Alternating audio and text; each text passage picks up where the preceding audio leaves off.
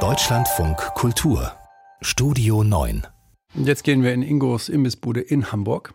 Seit 20 Jahren philosophiert der Komiker Olli Dittrich dort als Ditsche im Bademantel und mit Bier über das Leben. Oliver Rustemeyer gratuliert. Eine Vorwarnung für Ditsche, noch eine Minute. 30. Was denn? Ditsche ab. Und wir laufen.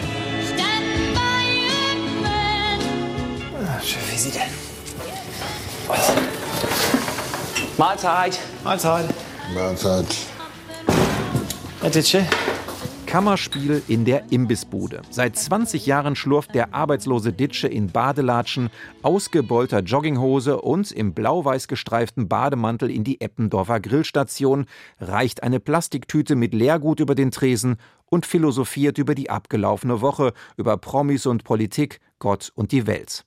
In seiner Karriere ist Olli Dittrich in viele schräge Figuren geschlüpft, aber Ditsche ist seine Paraderolle. Was ja viele Leute gar nicht wissen, Ditsche hat es ja schon lange, lange vorher gegeben. Also schon 1990, 91 habe ich die ersten Gehversuche sozusagen mit dieser Figur gemacht. Und ein Mann, ein Bademantel, ein Spot, ein Mikro. Das Pack, es ist eine neue Verbindung. Aus einer Melancholie und Depression heraus, weil es mit meinen eigenen Songs und mit dem Plattenvertrag, den ich hatte, nicht mehr weiterging. Und dann so kleine Hörspiele gemacht habe. Die Hörspiele, die liefen dann auf meinem Anrufbeantworter. Bei seinem ersten Auftritt Anfang der 90er im Quatsch Comedy Club von Thomas Hermanns wurde Dittrich als Mann im Bademantel angekündigt. Bei Gottschalk Late Night und in der ZDF-Reihe Olli Tiere Sensation dann schon als Ditsche. Doch erst 2004 ging der Typ aus Hamburg in Serie. Produziert in der Hansestadt nicht vom NDR, sondern vom WDR. Axel Bayer, damals Leiter Fernsehunterhaltung in Köln, wurde anfangs oft gefragt: Muss das wirklich Hamburg sein? Kann man dafür nicht einen Imbiss in Bochum oder in Düsseldorf finden?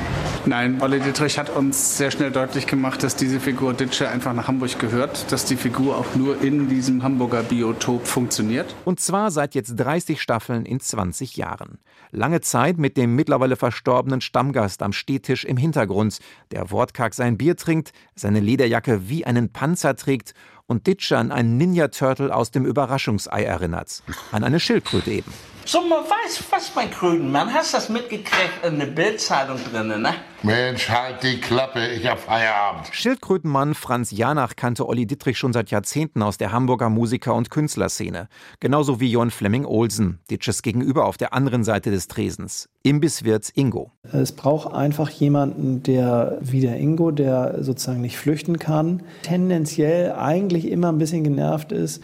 Also eigentlich ist es dann immer besonders lustig, wenn die Qual für Ingo besonders hoch wird. Noch besser, noch besser. Ein Eiweiß-Insektenhäppchen, mein Ingo-Mann. Aber wieso denn mit Mücken? Wer will denn Mücken essen? Wer will denn das überhaupt? Motorradfahrer, die sind angewohnt.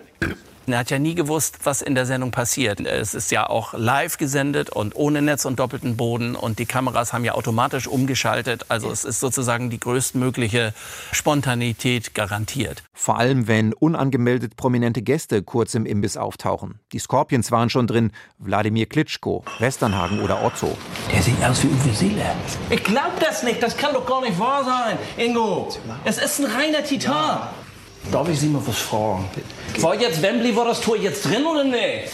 Halt die Klappe, ich hab Feierabend. Heute vor 20 Jahren betrat Ditsche im WDR-Fernsehen zum ersten Mal die Eppendorfer Grillstation. Oh, was für ein Scheiß, du. Oder? Hä? Aber das ist alles wahr, ich sag dir das.